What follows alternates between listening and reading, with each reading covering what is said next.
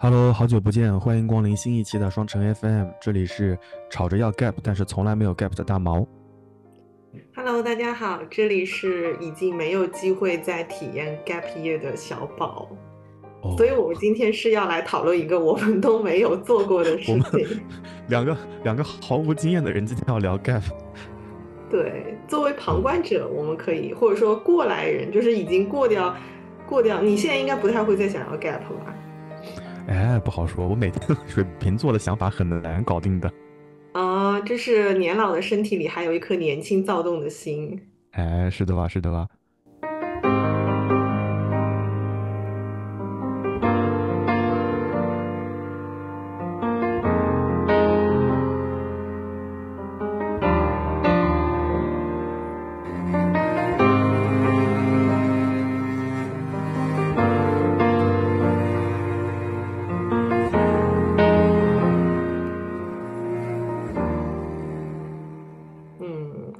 记得我记得我们嗯念大学的时候，好像那个时候就还蛮流行那个什么呃间隔年这个说法的，因为我我刚嗯刚就在找我大学曾经在那个呃亚马逊上下过的书单，有一本书是叫什么《迟到的间隔年》，还有一本书叫什么《背包十年》。就那个时候，可能嗯在那个年代，好像间隔年这个概念慢慢的引入到中国之后，很多年轻人，就我们那个时候的年轻人还蛮流行的。所以在我那个年代，就是我们那个年代有一个电有一个电视台叫旅游卫视，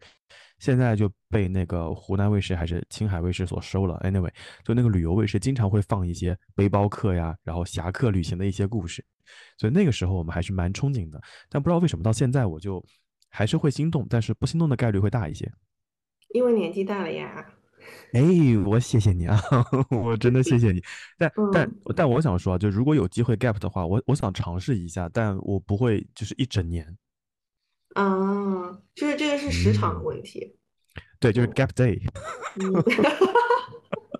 gap，day，，我刚才还想说呢，我觉得对于 gap 的一个定义就是它的时长，我觉得它应该是三个月以上才能叫 gap。如果你只是一个月，或者说说是那种就是企业可以给你放到的那种假期的话，它只能算是一个假期，它不能算是一个 gap。我觉得 gap 就是是个 break，对吧？对，gap 就是你必须得要辞职啦，或者对，就是你没有一个长期稳定的每天要打工的工作的情况下，嗯嗯，嗯好的呀。所以我们这期跟小宝还有跟呃这个正在听节目的你，我们就会来聊一聊关于 gap year 的问题。在这个节目一开始之前，我想问问看有没有正在听节目的朋友正在处于 gap year 的，你可以在评论区跟我们聊一聊你目前的感受。其实我对这样的人群还还是蛮蛮好奇的，因为我真的想知道那种切身的感受是什么样子的。虽然他们嗯大概率会告诉我好爽，我一直在想，就是这种 gap year 的感觉会不会跟坐过山车的感觉是一样的，就是又哦，爽就是又有点，害怕，哦哦。嗯不懂哎，我就因为你知道，我身边一一会儿我们会聊到这些具体的故事，我身边会有一到两个朋友，应该是两个朋友，因为有一个人可能还不确定，有两个朋友现在就在澳大利亚，就是 gap year。从他们发的朋友圈和每天的感慨来看，我感觉过得还挺好的。可能他夜嗯。深人静的时候，就会在这个澳洲的床上在想说，哎呀，以后回国怎么办啊之类的。但至少目前来看，他们还挺开心的耶。我我我觉得就是，如果是处在 gap year 的初期，应该都挺爽的。那时候会觉得还嗯有好多好多的时间，然后我可以先休息，然后再慢慢想清楚。但也许到了最后，如果说你给自己的 gap year 有设限的话，可能到最后的时候会有一些焦虑，因为终究是要回到现实了，要去面对一些痛苦或者是一些困难吧。嗯嗯，好的呀，所以我们嗯。就我们就按照按照社会上大大家对于 gap year 的这个期待，我们简单的聊一聊这期节目吧。什么时候开始啊？就有一段时间，小红书上突然就又开始火了这个单词。最近两年很多躺嗯平、裸辞、gap year 嗯嗯非常多，对，嗯所以我我觉得现在的年轻人可能跟我们那时候不太一样的是，其实就像你说的，我第一次啊、呃听到 gap year 这个词也是在大学，但是我印象很深的是在做好像大学四六级的阅读理解里面有一篇好像就是讲到什么越来越多的呃学生，他们考完高考之后，他们没有立刻去上大学，然后他们选择了那个哪里是四六级啊？是你们专四专八里，是你们专四专八里面的题目，四六级考不了那么难。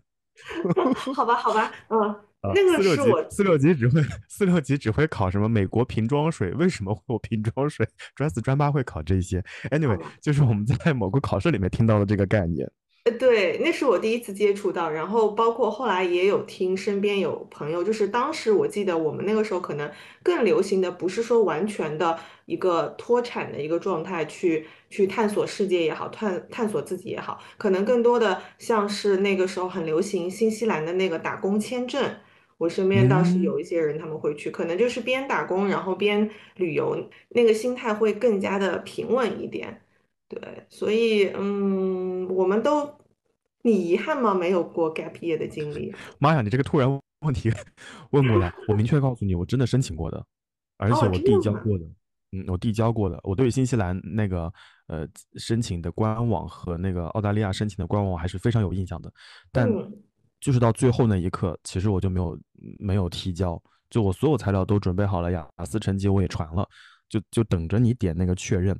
那段时间其实我在南京也工作了一段时间，然后收入上也还 OK，只是觉得压力会比较大一些。正好那段时间，呃，打工签证这种。概念会比较流行一些，而且它会有个明显的年龄框定。我不知道你还记不记得，那个时候是三十岁及以下，好像再早一些，可能还有一个更小的年龄，大概是二十八或者二十六之类的。所以那个时候我就会觉得好像我还蛮符合这个要求的。且我之前也在澳大利亚待过一段时间，那我就交了试试看。但是在那个当下，我并没有点击申请，对对对，没有真的点击申请或者下定决心去。有个很大的原因，从现在十多年以之后来看，就是比较怂，比较怂的，缺少勇气，就是就是缺少勇气。就我不确定是呃，我在那边待了两年，我我当然我能够知道，我可以预见我在那边待了两年，我应该会很开心，因为毕竟压力没有那么大，自己还有点积蓄，还会玩得很爽之类的。但我不确定两年以后我自己能不能找到一份像现在这样还不错的工作，有一点点假期，然后收入还算稳定，我不确定，而且。算就算我们这个单位能够给我呃停薪留职，因为我们这个单位有停薪留职这个这个这个福利，嗯，就算能够停薪留职，我不能确定回来之后我是否还能跟得上企业运作的节奏等等等等等等，所以在那个当下我是有点怂的，所以到最后那一刻基本上就是你只要点击申请，然后很快就能够获批，但我还是没有，所以我你你问我遗不遗憾，我。不遗憾，但是呢，有点就是就是心里痒痒的，你知道吗？就是我我不遗憾，但是我心里痒痒，我就很想试试看，万一呢？就是 我也不知道它到底是个什么样的体验，并没有我并没有一个呃以一个游客的身份又玩又玩又打打工的身份在这个世界上存在过，所以我还蛮好奇的，就仅此而已。嗯，是的。然后我觉得好像这两年就是真的把这件事情付诸行动的年轻人是越来越多了。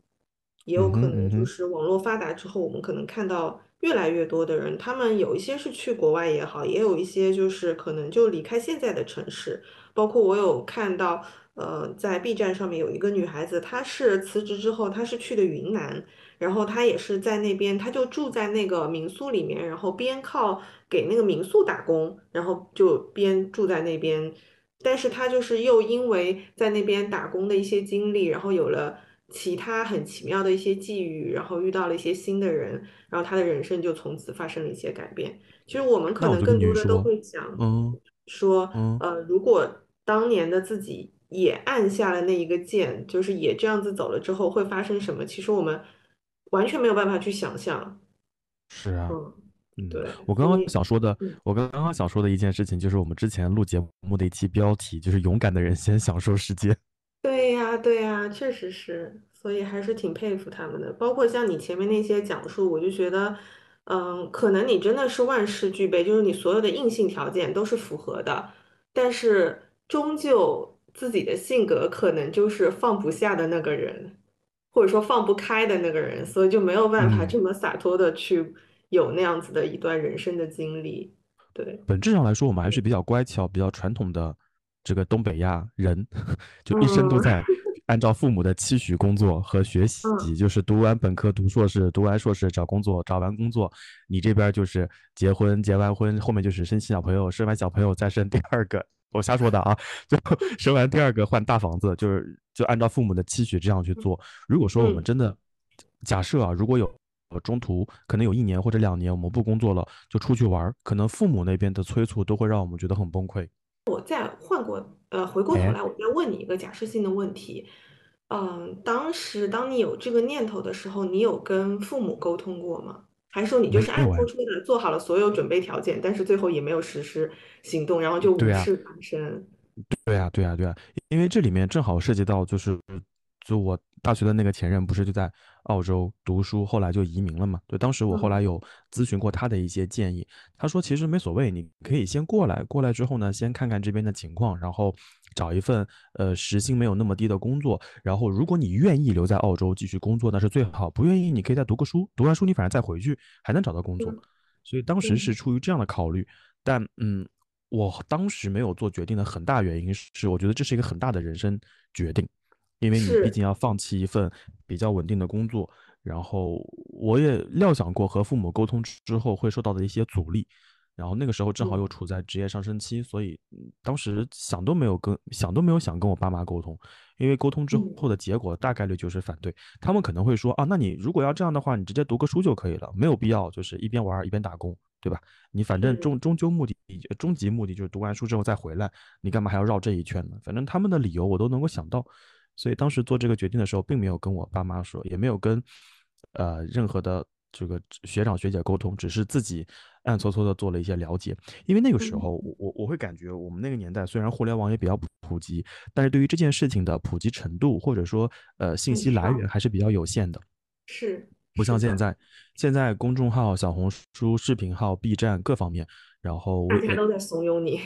都有人在怂恿你，对，而我们那个时候好像就是一些小众的，那个小众啊加引号啊，在当时比较小众，像什么豆瓣啊，然后再包括呃更加小众的一些平台上面，偶尔看到零星的一些人跟你分享，你也无法确定这个事儿是真是假，你就想冒险试试看，但到最后做那个决定的时候，还是少了那么一些勇气。是我们读大学的时候，好像还没有哔哩哔哩。我印象中还没有 B 站这个东西，没有没有对。我们那个我们那个年代是优酷的年代，优优酷土豆。对对对对对，是的，嗯，你不要说就是真的裸辞之后 gap year 这件事情，我印象中你在呃好多年前有过那么 n 次，不是一次，而且不是一阶段，是一阶段隔一阶段的会跟我说。我收到了某某很想去的大学的一个什么什么 offer，然后我在想我到底要不要去？你你记得吗？你有给我打过这种深夜电话？我到底是应该要去，还是留在这边继续工作？我在口罩期间我也申请过的呀，我我我不是哎，我跟你说了吗？口罩期间的时候。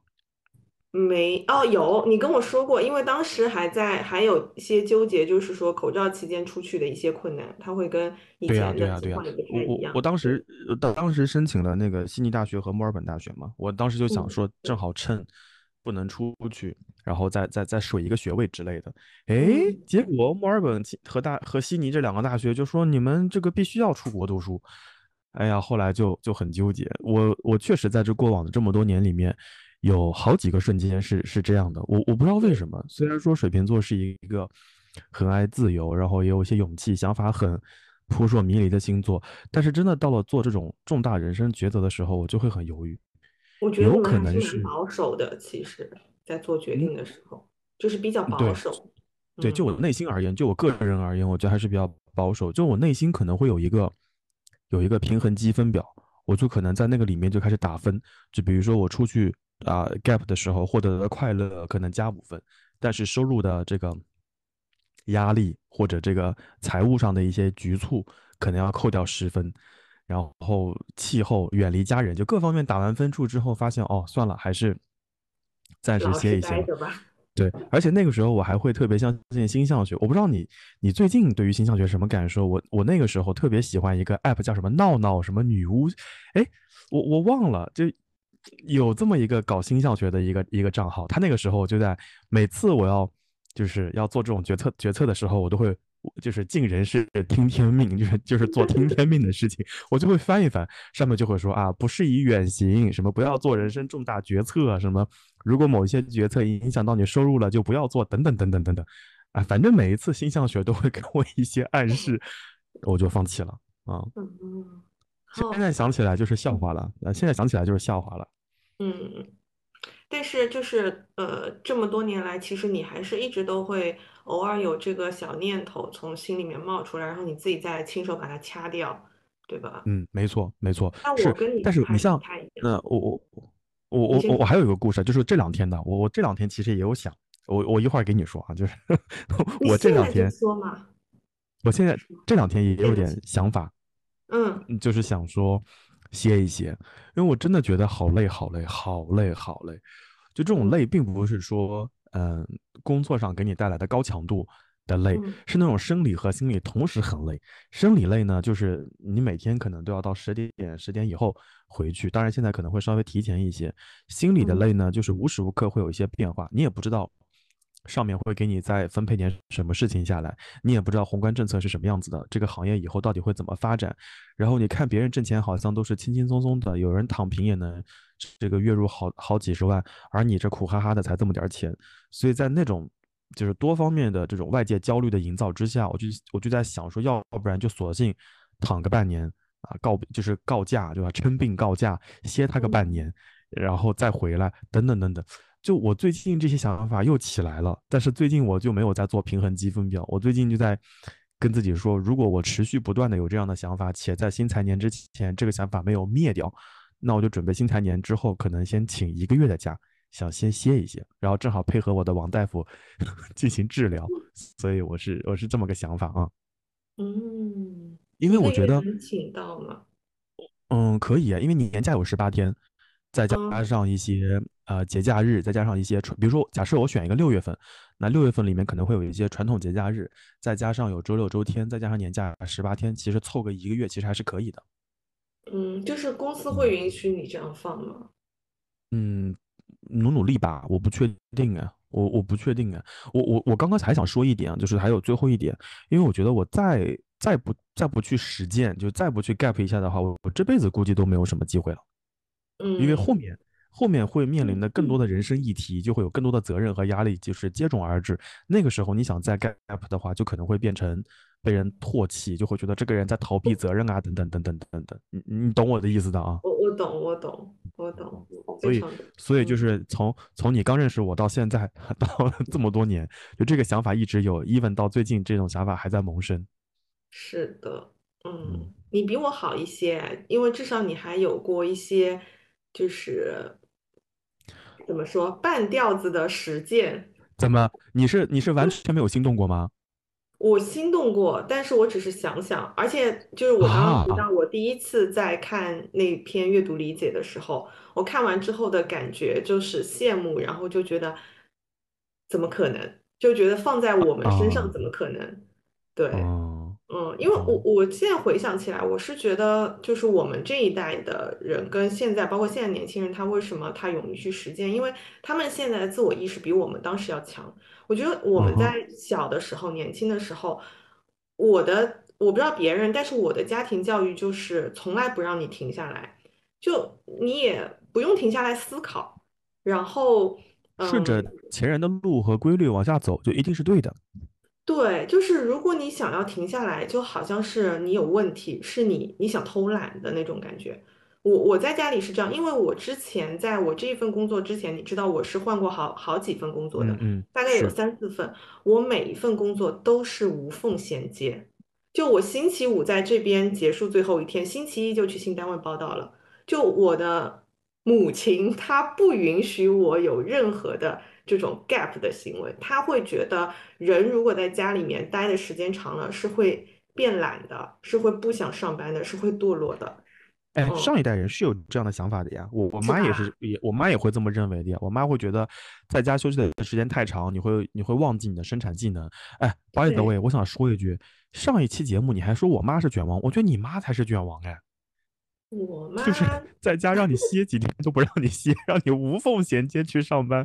你我妈妈就是一种非常传统的女性啊，就是非常非常传统。而且我呃前两天在跟菲比聊天的时候，我们都共同的聊到了我我们的妈妈的一些观点，然后后来我们就共同的发现，就是上一辈的女性或者说上一辈的长辈，不一定是女性，她们好像大部分会觉得人生是来受苦的，就哦，是是的呀，工作吃。苦是应该的，嗯。哦，都是就是觉得忍耐也是应该的，所以我觉得也有可能是这样子的一个想法，所以会就是导致他们会觉得你不工作你就是罪恶的，你就是不对的，嗯嗯也不会去思考。因为像我爸妈那一辈，他们很多人是可能直接毕业之后就继承了父母的岗位。就完全都就是更加就不像我们还有一个高考或者是选择专业你或者你自己去找一份工作的这个选择的这个可能性，他们是完全都不需要再去动这个脑子了。就是你如果可以的话，你可能就是直接就是去做你父亲的岗位。那这样子的话，对，对他们来说就是不停的啊，我读书，然后我工作，然后我结婚，然后我生小孩，就我应该在什么样的年龄做什么样的事情。那个时候你要想说我要 gap 一下，不可能啊。嗯所以这件事情就我看到就觉得嗯好羡慕哦，但是不可能。然后我就完全没有做嗯过任何跟这个相关的一些尝试。嗯，那我们说回来，就是刚才讲到这个 gap year，它在我们父母的眼里看来，这个是一个很荒诞的一个事情。但是其实因为现在这个现象还蛮多的，但是我为什么今天想跟你一起来聊这个话题？就我们两个虽然没有 gap 过的人，但我觉得我们一路走来也有过 gap 的念头，然后也看到过身边有一些人的 gap。我觉得就是现在，呃，包括像网上很流行说的躺平啊、裸辞啊，它它像是一种流行，它像是一种打卡。其实我还蛮想跟你讨论的，我觉得 gap 这个事情，就像你刚才讲的，你可能真的你不是做不到，但是你一旦做到了，它可能大概率会完全改变你后面的一个人生的轨迹。所以我觉得我们如果说呃在听这个播客的小朋友们，你们如果说有这种 gap 的想法的话，我觉得真的其实要好好的想清楚这件事情。就呃，包括从一开始我们讲到的这个 gap gap year 的这个初衷，它应该是怎么样的？对，原则上就是从我的这个阅读理解和我的这个背景知识了解上来看，大家会觉得 gap year 应该是我在初中呃中学毕业，或者说我先说中学毕业吧。我在中嗯，学毕业之后，在我读大学之前，我不确定我读什么专业是这。样的，国外对对对，国我不确定外好像最开始是这样，对，嗯哼，我不确定我读什么专业，我也不确定我对什么方向感兴趣，那我就可以通过 gap year 这件事情这个周期来寻找我自己，同时也看看我我我在中学里面所学的是不是能够运用到呃社会里面去。那如果发现我不是一个爱学习的人，我可能在这个期间找了一份还不错的蓝领工作，那我就继续工作就好了。所以这是这是老外的这个视角里面的 gap year。所以其实刚刚小宝在说的时候，我觉得有一类同学或者有一类朋友。你可以考虑 gap year，就是你这份工作可能刚刚结束，然后你也不知道下一份工作要做什么，你也不知道你自己的兴趣爱好在哪里。在这种情况下，我觉得你简单的 gap 个半年其实是 OK 的，因为毕竟你你你上一份工资可能还有一些盈余或者结余，你稍微拿这份钱出去简单的玩一玩或者歇一歇，然后再回来想想看自己对哪方面感兴趣，说不定你会发现你还想再读个书之类的。这种朋友好像我觉得还蛮适合 gap year。但是如果你是那种因为网上有人在 gap，然后你也想去 gap，我我觉得这个风其实可以不用那么着急去跟，每个人情况都不太一样。嗯，是的，因为我经常会在那些 gap year 的博主的，呃，就是嗯。视频下面看到很多类似嗯的评论，就是我也在嗯。gap，呃在家里面什么已经，特别是口罩那段时间说啊，我已经嗯。裸辞了半年了，每天躺在床上，感觉自己是个废物之类的。我觉得这样嗯，子的人，他可能就是没有想清楚 gap year 的初衷，或者说他对，真正是的目的应该是什么。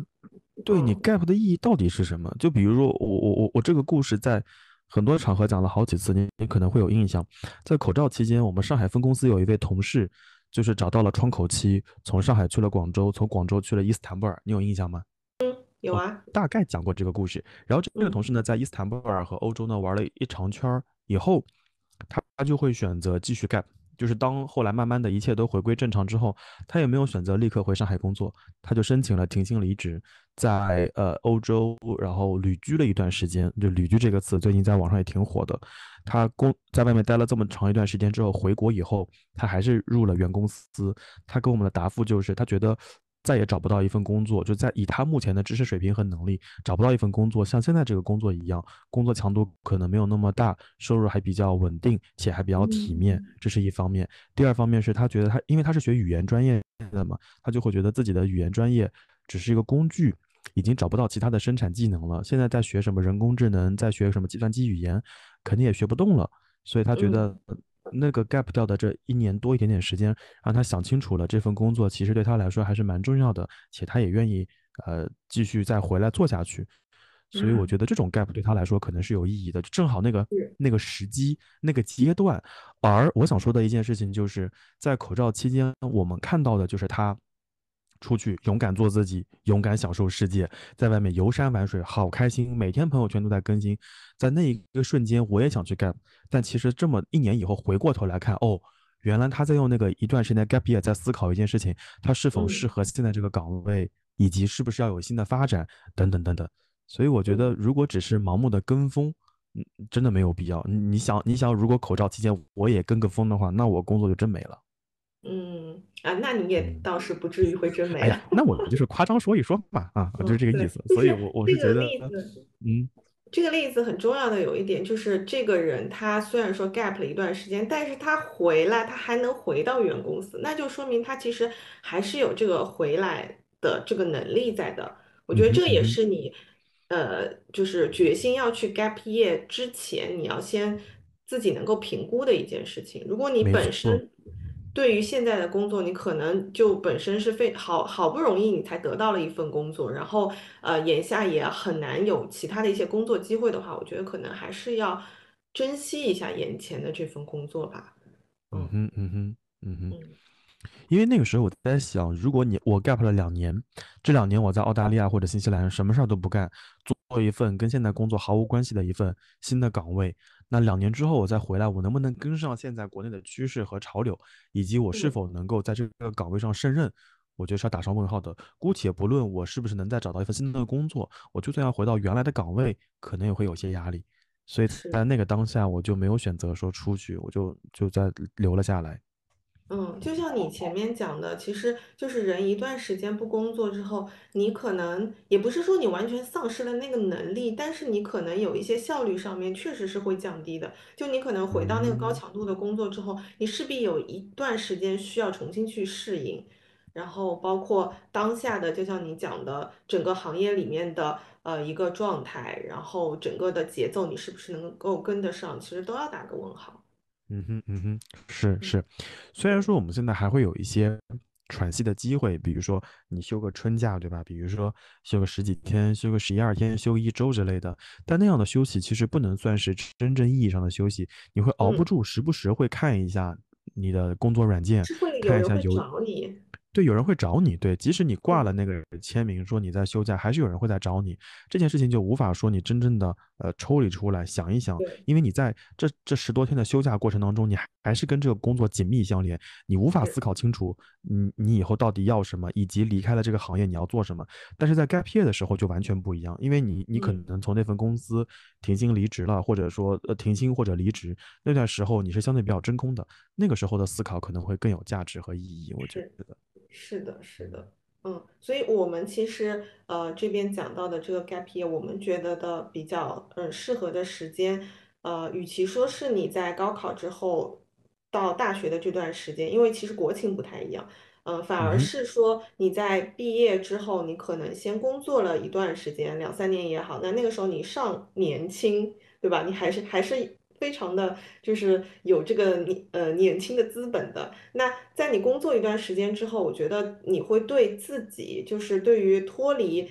大学之后进入社会的自己有一个更好的认识，以及你对于社会、对于打工也有了一定的，对工作你也有了一定的认识之后，然后你在 gap 了一段时间去，就像你的那位就是同事一样，你去探索自己也好，探索世界也好，然后再回过头来看一下我现在的工作的意义，可你可能这个 gap 会就是更合适一点。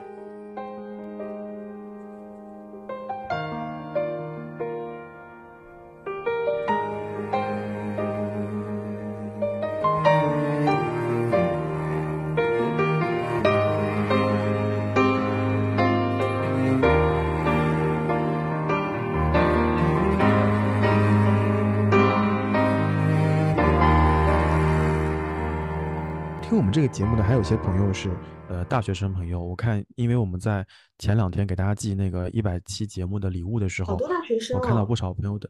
对不少朋友的地址是大学的地址。那在大学期间，大家可能会犹豫说，我到底要不要考研？我到底要不要出国？我到底要不要找工作？我觉得四年级的下学期可能就是一个比较好的 gap 的机会，因为在那个时候，你的主要任务可能就是毕业论文。那如果你实在不敢的话，你可以在毕业之后简单的 gap 一下。就如果你觉得你不想立刻找工作，你想读个书，但你不确定是在国内还是国外，那个半年可能是比较好的一个窗口期。那如果说你很在意应届生这个身份，那你可能就需要去立刻找工作了。我我反正我我反倒会觉得，嗯，应届生的身份可能对我来说没有那么的重要。如果说在那个当下我丢失了应届生的身份，我可以再通过读一个。短一点的书，比如说一年在香港随便再找一个大学读一读，回来之后我又获得了应届生的身份。但其实，在这个当中所休息的半年和一年，对我来说会比较重要一些。我能想清楚我自己到底喜不喜欢这个专业。不一样的城市或者国家的这种是是是是是是，因为我一直生活在这个江苏地区，然后对江苏的风土人情、气候都会比较习惯和了解。但是当你到了一个说粤语和英语的地方，你就会有一个完全不一样的感知和体验，我觉得那段经历还是蛮重要的。是，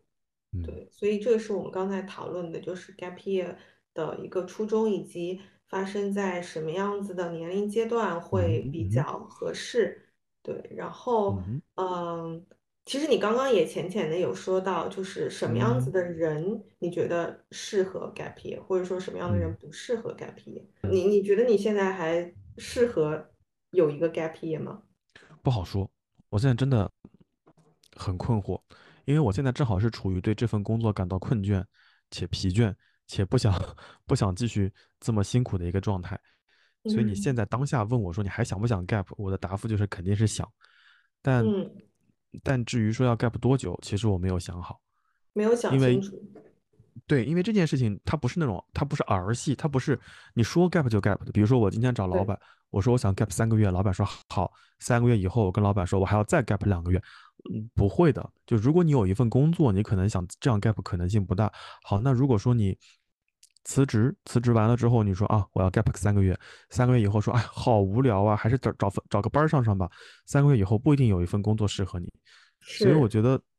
可能真的要做一个长远的规划和打算，就比如说我现在手上有一些积蓄，我觉得至少能够够我在 gap 个一年到两年，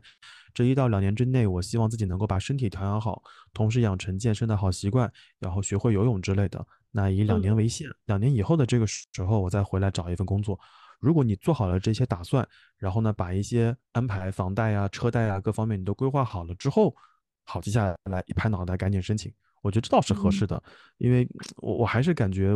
从我们念书到现在为止，一直没有人教我们如何规划，我们都是在摸爬滚打、反复试错当中知道说，哦，原来规划和时间安排是如此的重要。合适 gap year 的人，他不管是在一个什么样子的。状态之下，但是他在开启 gap year 之前，他肯定是想清楚的，而不是说一拍脑袋我就去 gap 了。而且，其实你刚在讲的时候，我会觉得特别像我们现在就是工作跟生活几乎是分不开的情况下，你说即使公司给你一个停薪留职，呃，或者说是给你请一个长时间的假，但是那段时间的假你也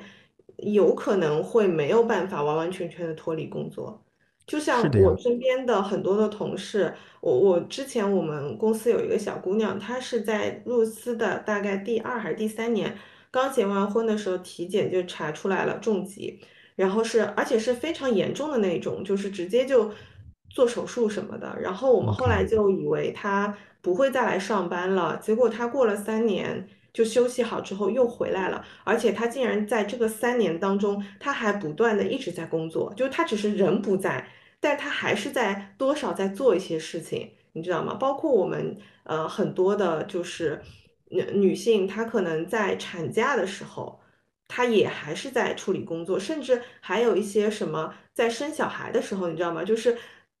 呃，进产房的前一刻，她还在跟客户打电话说：“你等一下，我去生个孩子，我再给你回这个邮件。”就我觉得 我们这个国情，你如果说不是一个完全离职的状态，你想要真的完全抛弃所有的这些呃工作上的烦恼，去彻底的去想清楚一些事情，我觉得蛮难的，还是会多少有一些。牵挂，但是就像你说的，如果你真的是离职之后，你很难保证说你回来之后，这个世界他还愿意接受你，这个社会他还能接受你，你还能找到一份是啊，更好的，或者说也不是说更好的，就跟以前差不多的工作，其实这个确实挺难的。对，然后我们为什么鼓励？我想说，哎，我想说，刚刚你讲的那些事情啊，就是包括生完生孩子的时候还得打电话之类的，我发现那些不能叫 gap，那些最多叫 work from home。啊，不是，就是其实因为女女生她在就是生小孩之前，她其实比如说她今天，我我们公司是有很多女生，就是我不知道你们知不知道，就是这个产假她是可以选择在生之前休一段时间。我我这个知道，因为有时候我会批这些产假。但是我们公司大部分女生都是工作到最后一刻的，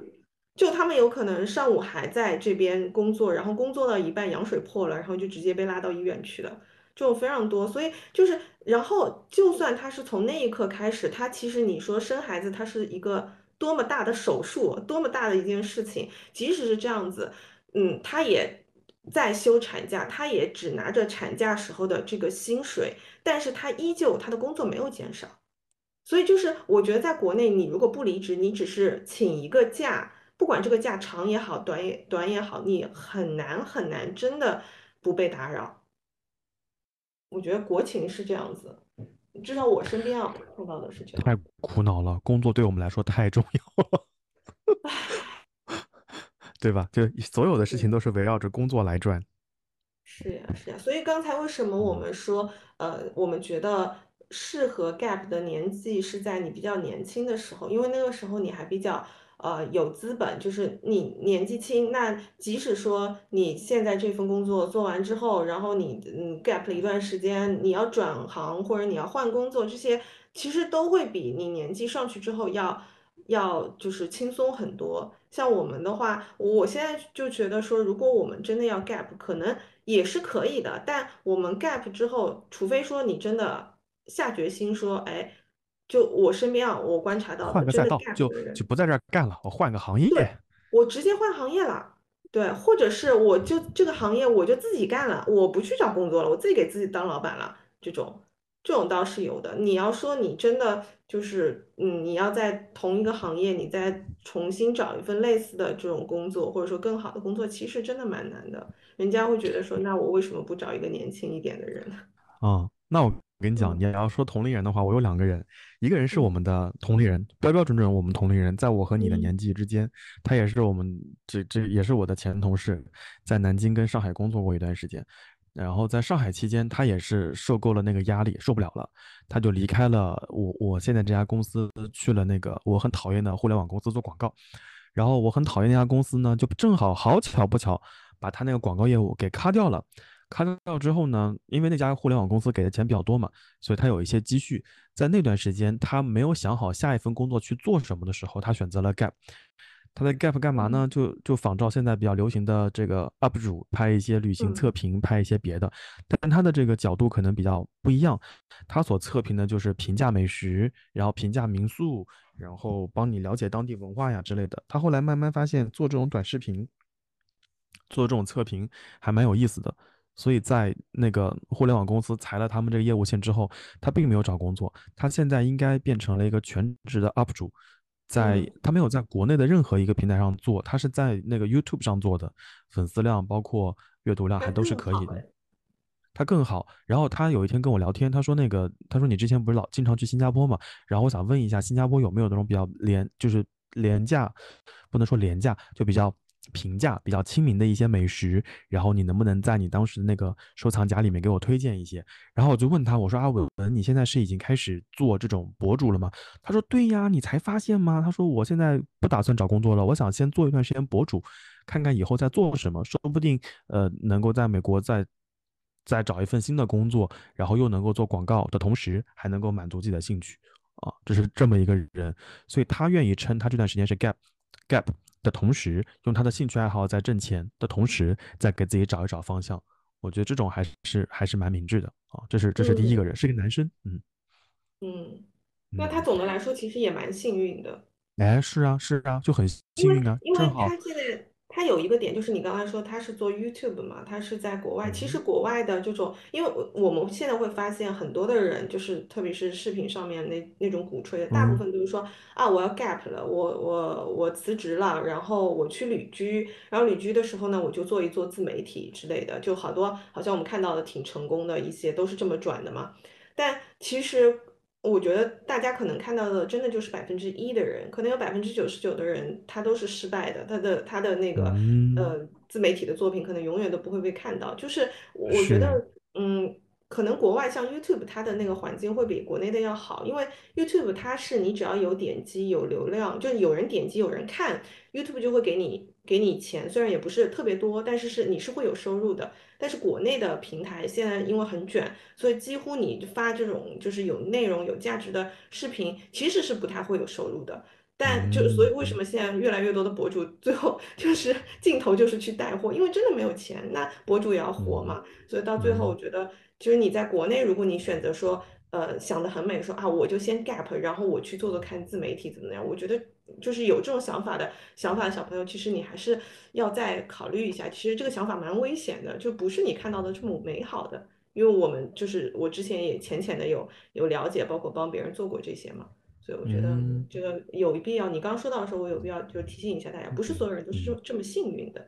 不过也不是所有人都有这个能力的。其实拍这种什么什么片子啊，这种测评啊，包括 vlog，我觉得都挺难的，并不是想的那么简单。对。好，这是第一个朋友，然后第二个朋友是我在北京的酒搭子，就我们日常聊天聊的最多的就是你最近吐槽了哪个航司，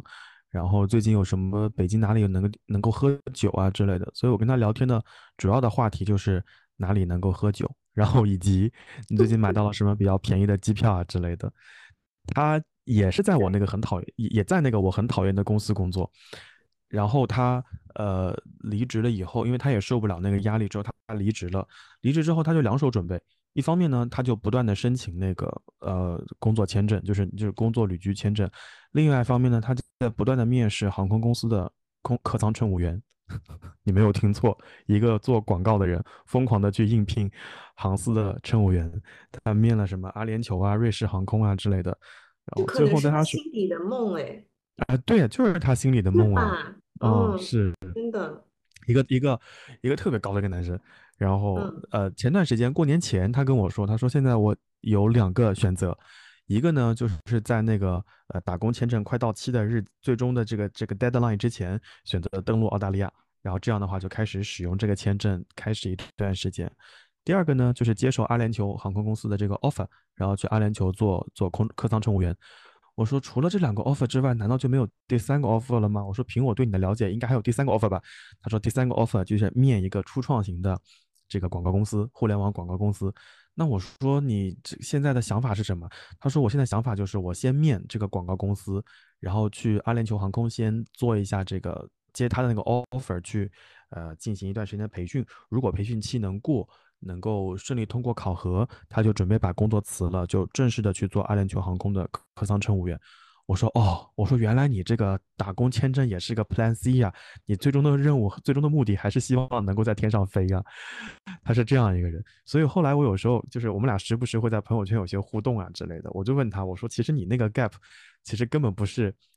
根本不是你的目的地，那个 gap 它只是中间的一个过渡时期，在你最终的那个目标、目标和目的没有达成之前，你就简单的 gap 一下。但是你的最终目标就在眼前的时候，你会跳过那个 gap，所以就是第二个故事。嗯，就是其实说这样子 gap 的人，他还是非常明确，他 gap 之后要非常明确，对非常明确。并且跟我说，如对对对，他跟我说他为什么选阿联酋航空呢？因为阿联酋航空是属于那种包容性比较高，每一个客舱乘务员会的语种会比较多一些，而且对对华人的这个客舱乘务员会比较友好一些。他当时说，如果阿联酋航空不要他的话，他就去澳大利亚。然后澳大利亚不是有那个 Qantas 澳航嘛？那个澳航也是属于对华人的这个这个工作比较友好一些的。他说，如果这个呃阿联酋不要他。他就去澳航，然后在澳航工作个一两年，再跳去 Qantas，呃，sorry，sorry，再跳去那个阿联酋。我说哦，我说到最后的目的目的地就是去阿联酋航空做客舱乘务员呗。他说是的，是的，是的。我说啊，行行行。所以最近我不知道他什么，我不知道他什么进度了，但看他的样子好像还在接受培训了。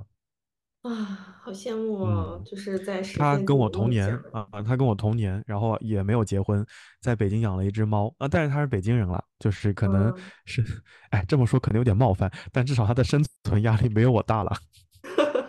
那是，嗯 嗯嗯，好。哎呀，你这么一说，哎，我给他，我给他发个消息吧。我我我这会儿给他发个微信，我问问看我的酒搭子这会儿在哪儿。好，sorry，我刚打断你了，你说。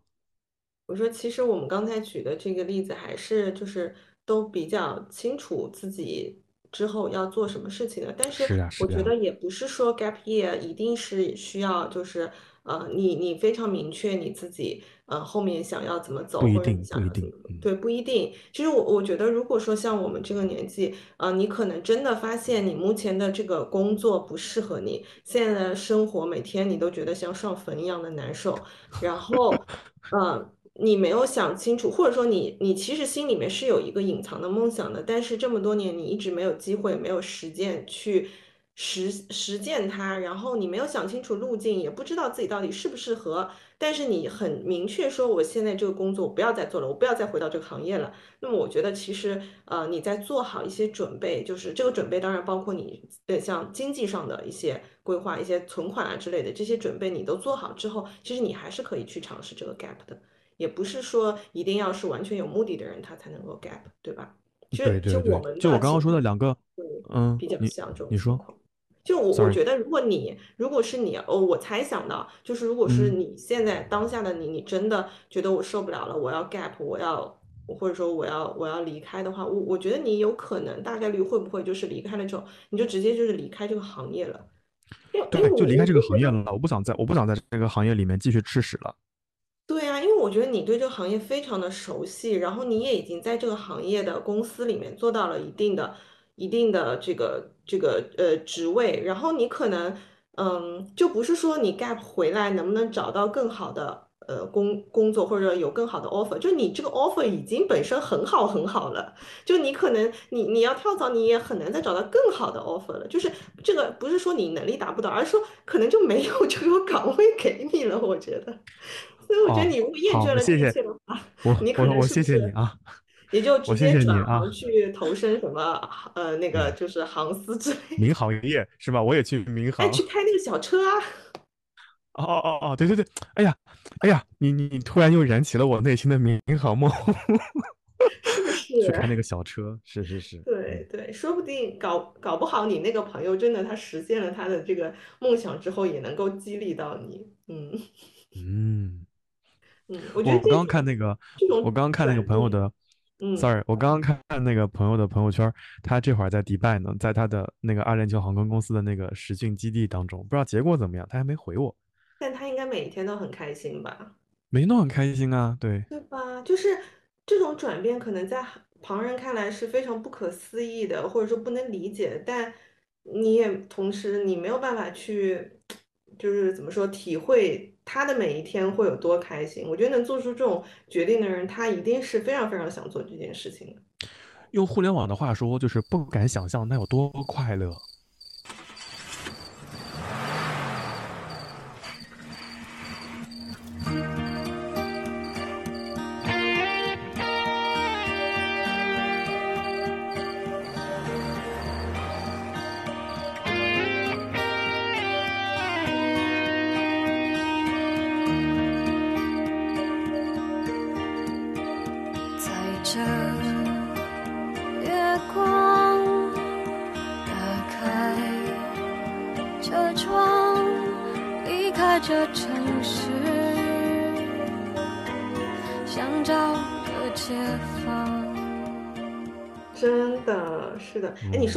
想到我有一个前同事，他到我们公司大概也就待了两到三年，然后他年纪应该是大概在九五左右的一个年纪，其实也是一个蛮尴，我觉得也是一个很尴尬的年纪。其实你算一下，九五也不年轻了，其实不年轻哦。哎，真的呀，在只是说在我看来啊，就是在我印象里面，我我一直觉得，好小哦我一直觉得九二年、九五年都是小朋友，结果一算，哇！九二年都有三十几了，是不是？而且他当时因为就是在口罩之后，很多的公司也不说口罩之后，其实口罩之前，其实像很多一些好的公司，它其实对外已经没有人头了嘛，所以他当时应该是费了一些劲才进到我们公司，就是做到这个岗位的。但是，呃，我从旁人观察，因为他是我们隔壁部门的，然后我就会觉得，嗯，他不适合这个工作，然后他也不热爱这个工作。然后呢，他自己可能一开始努力了一段时间之后，他也发现他不适合这个工作。然后他自己本身好像以前是，嗯，就是从事体育相关的那种、那种、那种，呃，就是训练啊之类的，所以他的他的身体素质比较好。然后他当时就一直跟我们在茶余饭后的时候说，他的梦想就是去做那种什么旅游线路的勘测。但是呢，他不是做那种普通的旅游线路的开发，是那种比如说像在云南的那种山里面的，就是那种路不是一般的人可以去爬、去去去去开发的嘛。他一直想做这个东西，然后我们当时就觉得蛮扯的。结果有一年他真的辞职就去了呀，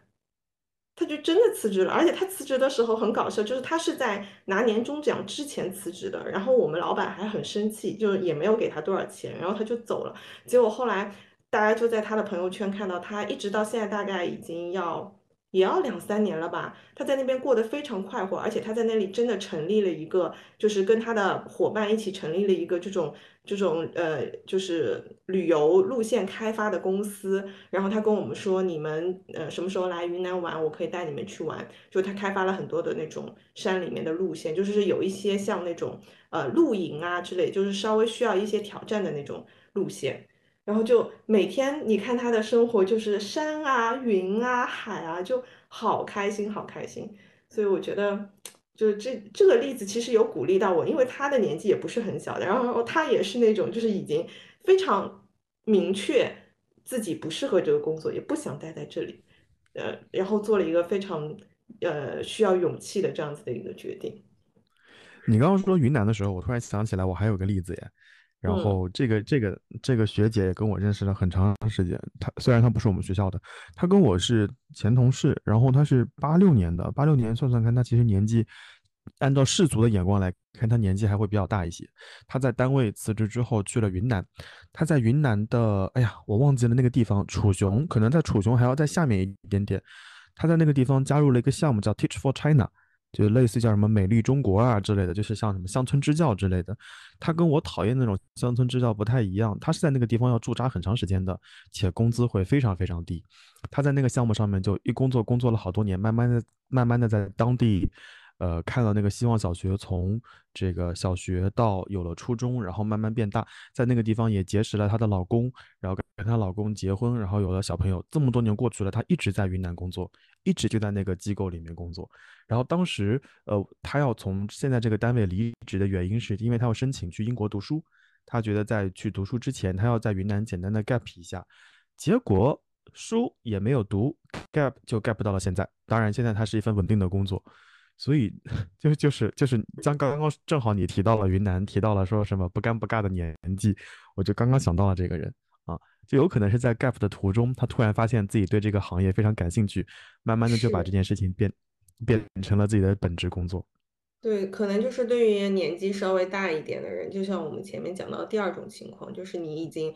厌倦了你现在做的这个工作，你觉得我不适合，我也不喜欢。那我想，但是我又不知道我真正喜欢什么。我可能有一些什么喜欢的 A、B、C、D 的选项。那我是不是可以趁着这个 gap year 的时间去探索和实践一下，看看我是不是真的喜欢，我是不是真的呃适合？我觉得这个也是一个不错的选项吧。哎，没错，没错，没错。嗯，对，但是我们其实还是强调说，不管你最后的这个目的地你有没有想好，但是你在开启 gap year 之前，你还是需要有一个计划吧。嗯，嗯，那你觉得这个计划除了我们刚才讲到的这个存款，呃之外，你觉得还有哪些内容是值得思考的？啊，我我刚刚在想，就是包括。呃，可能你要考虑存款啊，可能要考虑到你以后的生活的城市和方向。就我这里面还在想一件事情，就我感觉我现在你让我去 gap，或者说你让我再换一个城市重新开启生活，我会感觉有点麻烦，嗯，或者有点有点累，有可能真的就是我年纪大了，我不想再折腾了。你如果换到我二十三四岁、二十四五岁，你让我从北京换南京，南京换新加坡，我觉得无所谓嘛，换嘛，年轻就是能折腾嘛。但真的到我现在这个年纪，你让我再换一个城市，再再从头开始折腾一圈，我真的觉得搞不定。所以，如果对于我们这种相对年纪到了一定年纪的人，如果你真的要觉得开始 gap 的话，你可能要考虑一下，呃，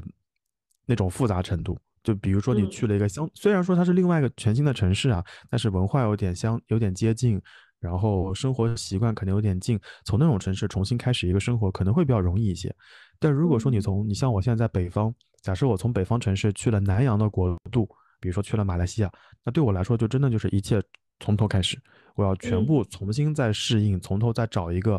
呃，工作生活的节奏。我就会觉得，哦，这个对我来说可能是要考虑清楚的，并不是说头脑一热，我决定要去 A 这个城市，我就真的就去了。可能要预见一下，在或者说在网上做点功课，看看在这个城市重新开启一个生活，当将会面对什么东西。我觉得这个是很多人可能要要想到的一件事情。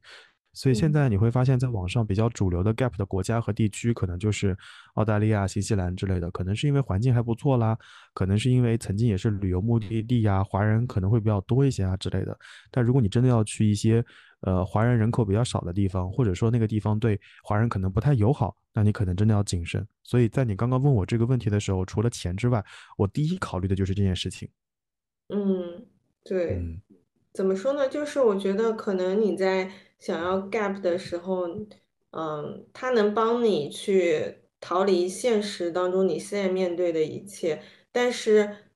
转过身来，你要立刻去面对新的世界的一切困难。是是是是是，对，它不能给你带来新的麻烦。如果它给你带来了新的麻烦，或者说更多的苦恼，那其实这个 gap 是有点有点有点失败的。嗯，对。可能就是有很多的人，他在刚开始 gap 的时候他是很爽的，但到后面就真的时间，如果说给自己设的是一年，其实一年的时间你真的你要用来玩，你要用来耍废的话，时间是过得很快的。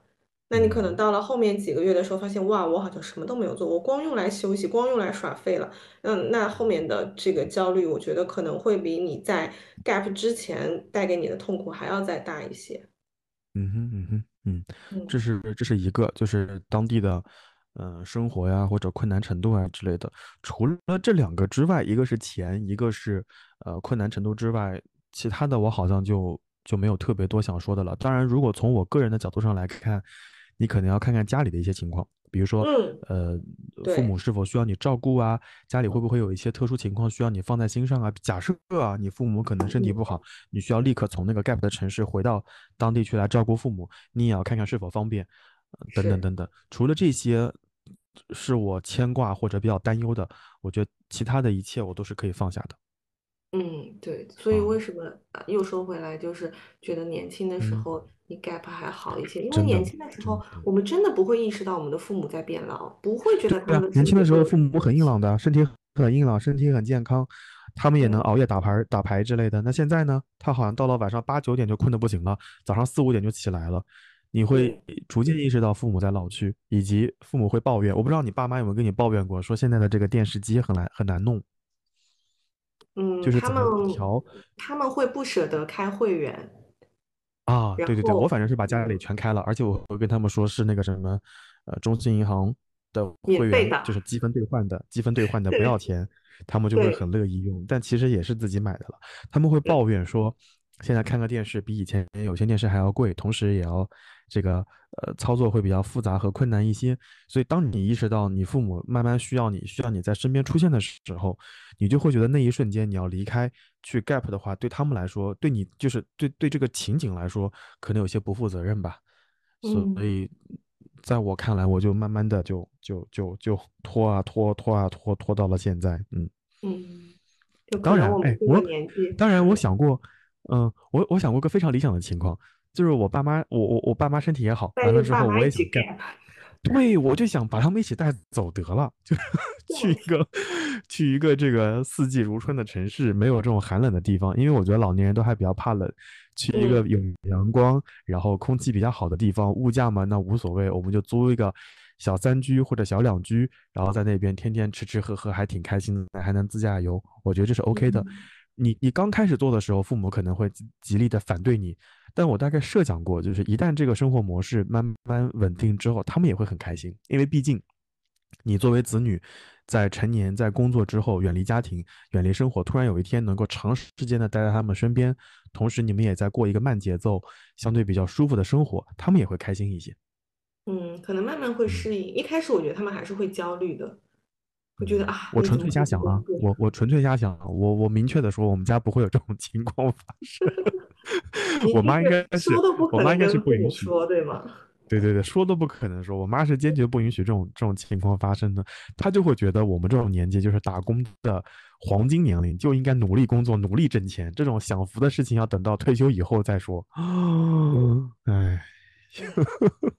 我我妈妈在就是口罩之后，每次我回家吃饭跟我说的最多的一句话就是你要珍惜现在的工作，好多人都没有工作。我妈也是，我妈也是，我我不能理解，你知道吗？我然后我跟她说，我说工作很痛苦，她说痛苦就痛苦呀，你就你不该不高兴做你就少做点，公司并不会开了你。我说我说其实现在已经跟以前不一样了，就是以前你。到点对吧？你到中五点钟，你下班你就下班了。现在不是这样子的，但我妈现在稍微会有一些理解了，因为最近姐夫哥一直在疯狂的加班嘛，所以我们周末的时候，他也是早上可能七点多钟他就出去加班，然后加到晚上十点多钟才回来。所以我妈就说：“天呐，怎么会这么辛苦？现在年轻人加班。”然后他还问姐夫哥说：“加班有钱吗？”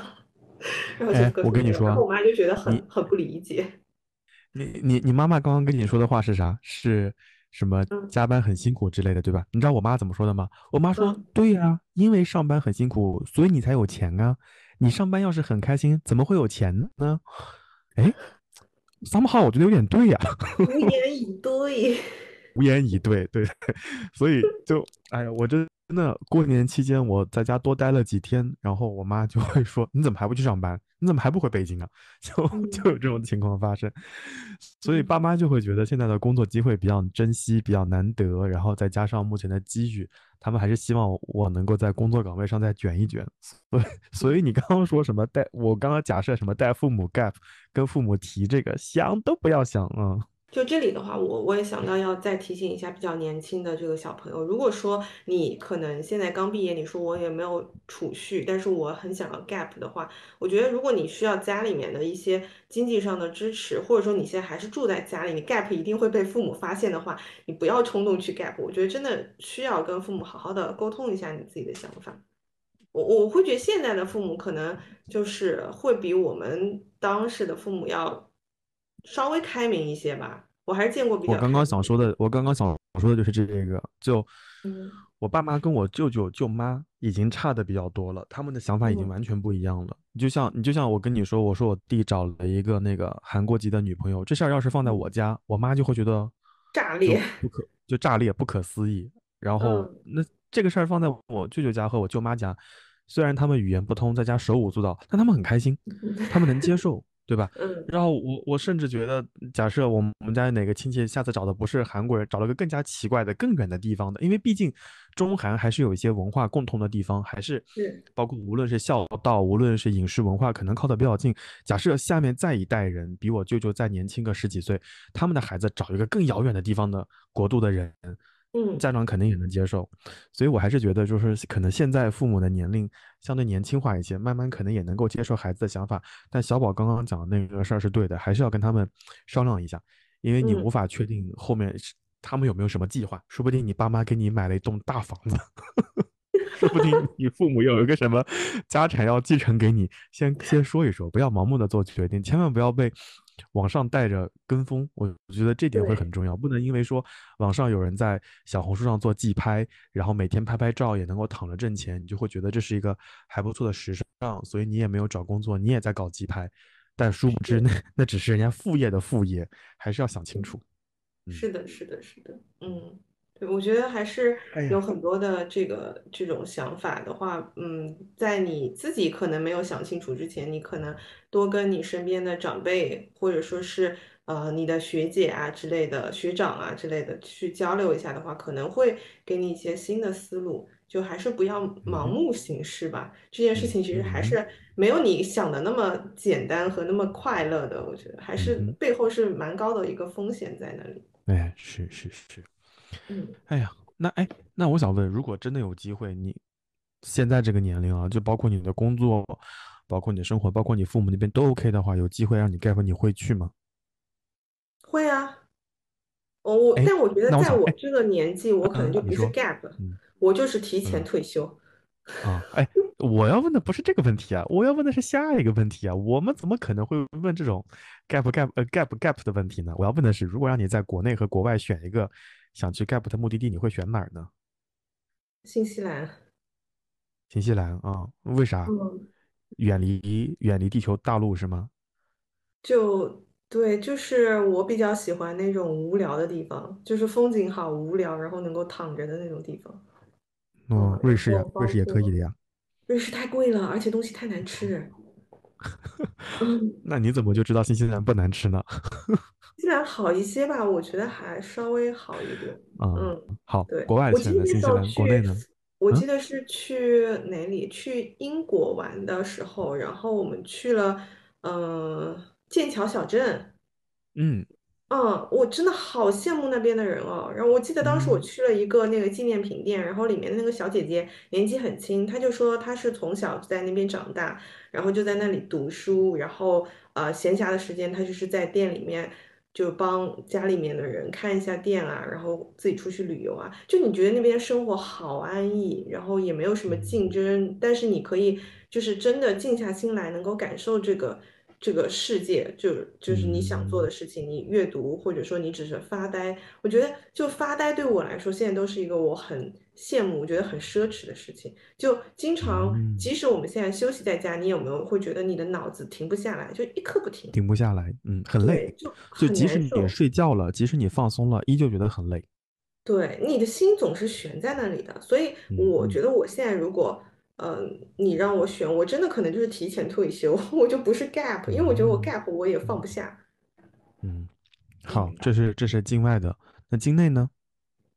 境内啊。嗯，不要不要跟我说选苏州啊，再选个苏州以外的地方。嗯，你说 gap 吗？还是说提前退休嗯，啊？无论 gap 或者提前退休嘛，都可以。成都吧？成都 为什么啊？啊，成都我觉得很闲适啊，很舒服啊。哦，对啊，它有慢的生活啊，但是它又不是彻底的，因为我觉得我已经是呃这么多年生活在城市当中，你说你真的让我完全回到，比如说你让我去云南，我可能待一个月还好，你让我长期待在那边，我可能会不太适应。对，所以我觉得成都是哦，一个还蛮中间的地带，就既可以很闲适，然后但是你也可以不是跟城市那么的脱节的一个地方。嗯嗯，哎，我曾经在成都过过非嗯，常快乐的一个月，所以我一直对那边印象哦，很好。嗯，我觉得那边唯一的缺点就是可能春天左右的时间雨水太多，见不到太阳。嗯，成都不是春天见不到太阳，成都是一年四季都不怎么见得到对对对，就太阳。是对，就见不到太阳，这一点我觉得比较嗯，烦，其他都挺好的。哦嗯，哦，那你会成都，选哪？嗯，境内的话，我我可能不选成都呀，我可能还要再往下一些，我可能会去云南那个方向。但至于云嗯。南哪里，我没有想好，但我但我会选择就是不是那种旅游目的地，什么大理呀、丽江啊，就是嗯。排除这种城市，可能连芒市都不选，可能要在云南选个更偏一点的城市，人嗯。少一点的，然后环境好一点的之类的，就好好歇一歇，没有那么的发达，不像现在就嗯是，嗯啊、到哪里都是什么呃旅游景点啊、小红书必打卡的地方啊之类的。所以你刚刚讲成都的时候，其实我还是有些困惑的，因为我觉得成都毕竟还算是半座网红城市吧，你或者说百分之九十五的网红城市，去的人还会比较多，所以我可能会去类似于什么什么临沧啊、普洱啊这种。云南比较靠靠就快的快靠国境线的一些地方，在那种地方，可能在山里面或者县里面，我觉得还挺好的。嗯，纯粹是我的想象啊。听你讲的时候，我突然突然想到，等你以后就是真的退休之后，你会不会归隐山居之类的？哎，我刚刚就在想这件事情，你知道吗？就以后跟我联系得写信。哦，好难！是不是还要养一只家鸽之类的？跟你飞信传书，嗯，好，这是这是这是国内的，嗯，国外的我并没有想好说要在哪一个城市，我可能就是，呃，行李嘛收一收，尽量能保证自己的行李能够塞塞两个箱子，我就想到处跑跑，我不想定在某一个地方。嗯，那你就是旅居型的那种哎，就是旅居型的，对对对，可能因为毕竟现在免签的国家和地区也比较多，然后。逃离那些有战乱的，可能能去的地方也比较多，稍微走走弄弄也也差不多一两年也可以了。嗯，我并没有想好哪里，就就包括新西兰，我真的觉得新西兰离大陆太远了。对，这是唯一的 bug，我觉得。对呀，对呀，你刚刚在说的时候，其实我在想，嗯，那找你周末吃个饭。二十四个小时，我有十七个小时在天上，我觉得太累了，我就可能想找一个离离地球大陆稍微近一点的地方。嗯，我具体哪里我没有想好，只是我有突然有这么一个有有有这么一个问题。嗯嗯，其实像新西兰，嗯，之前我跟呃包括瑞士，其实我跟姐夫哥都有就是私下有讨论过，因为那个时候我记得我刚跟他呃在一起，然后准备结婚的时候，其实我有。上网有看过当时新西兰的移民的政策，然后就发现，哎，它是符合那个技术移民的，但是就是就是可能，嗯，对，然后就我就当时有跟他说要申请啊什么，但是他那个时候他是一个还没有冲出亚洲的小男孩，所以他对那边是没有任何的一些向往的，你知道吗？然后，然后结果结果人家出国第一站就是去了欧洲。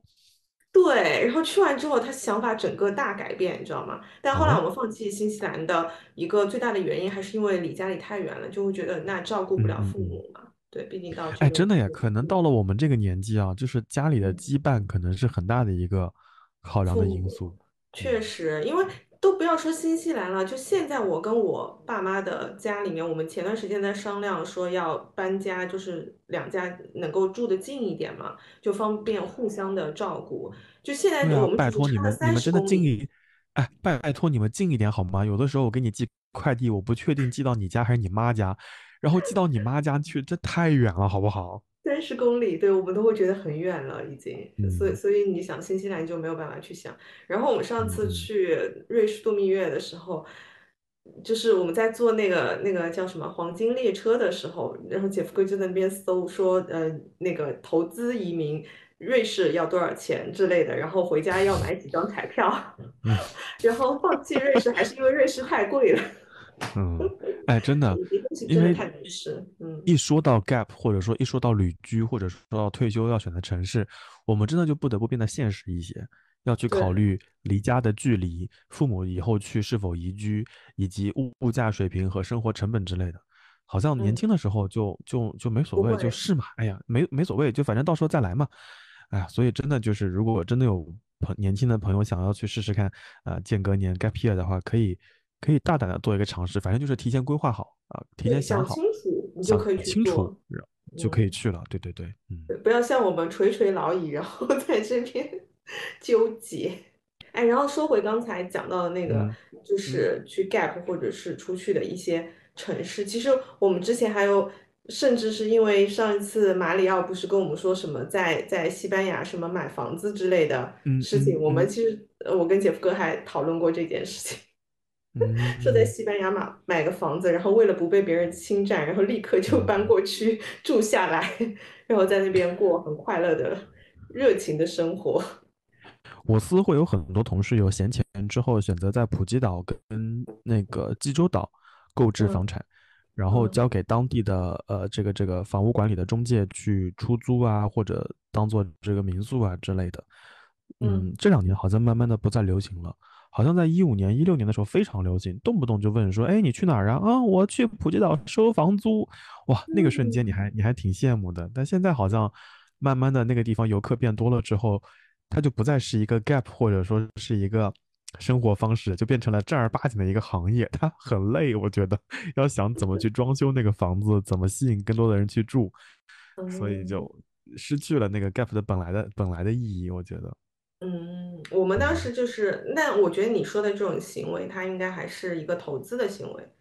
啊，投资行为是，嗯嗯嗯，我们当时就是想说，哎，我们把直接买一个房子，然后我们就立刻搬过去住下来。嗯当然也都是一些就是天马行空的想法了。然后第二天睡醒起来继续上班拉磨。嗯嗯嗯，嗯，真的，我我觉得就到我们这个年纪啊，就是想是一回事儿，真是到真的要做之前，可能有大量的计划和规划，少掉了以前那种冲动和热情。对，毕竟年纪年。纪到了，所以我们很期待正在听节目的朋友当中，如果有人真的在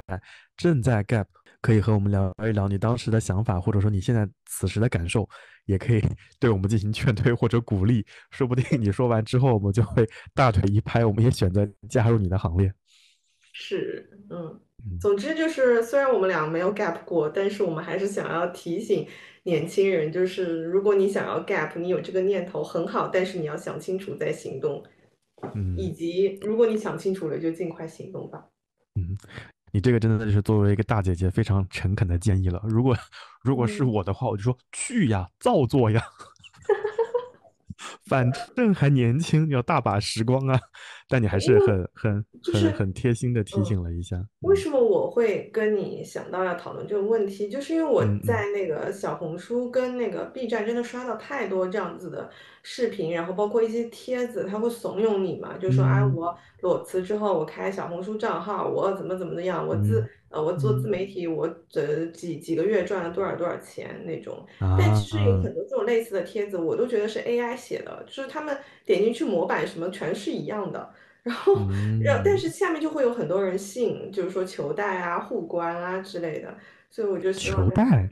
对，就是求求带带我怎么怎么去起号啊之类的。哦，所以我觉得大家就是在看到铺天盖地这些东西的时候，要保持清醒的头脑。你先去研究一嗯下，嗯，这个东西到底是真的还是假的，到底是怎么怎么做的。我觉得，嗯，不管你 gap 不 gap，你都想清楚吧。嗯，可能嗯想清楚之后，就像你呃在开头提到的第一个那个同学的那个例子，他可能转了一圈之后回来，他发现现在工作是最适合他的。然后他可能回来工作的时候会更开心一些，也更心甘情愿一些。其实这个哦，也是那现在他现在他可心甘情愿了，就是疯？狂加班、疯狂存调休、定期休嗯，息，然后定期去外面待一段时间再回来。他现在动力很足哎。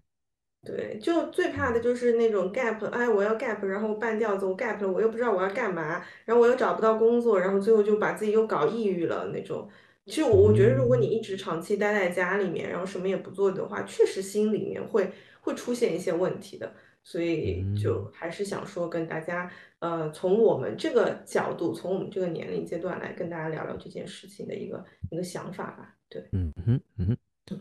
好的，那我们这期节目也差不多了。嗯，好的，嗯。今天我们就聊聊到这边。好的呀，如果大家有什么呃想法，或者说对于 gap year 还有一些其他的看法，也欢迎各位在聊天区跟我们进行互动。再次提醒大家，再一次提醒大家去看一下我们一百期的节目的这个这个呃，听一下节目的内容，或者关注一下，对，看一下 show notes，或者再看一下我们的节目，的公告。如果你嗯在我们的感谢名单当中，一定要和我们取得联系，我们嗯，已经准备好的呃这个周年纪念礼物，我们要送到你的手边。如果这一期结束之后你还没有和我们联系，我们就真的不送这个礼物了，因为确实这个礼物我们寄了前前后后都快有一个半月了吧，是差不多了，然后有一个半月嗯，了。如果再不联系我们，我们就留着自己用了，对，或者或者以后我们可以搞活动送给其他的听友朋友们。嗯，可以下一轮再用，嗯，可以可以可以可以，嗯，下一轮再用。嗯，嗯，好的，那我们这期节目到这边就要结束了，也谢谢各位的收听，我们就下个礼拜一再见啦。嗯，好的，拜拜，拜拜。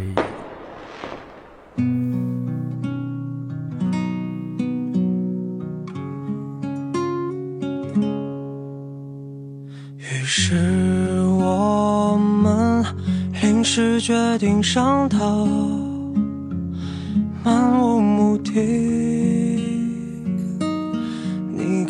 进大海里吗？于是你像水母一般透明，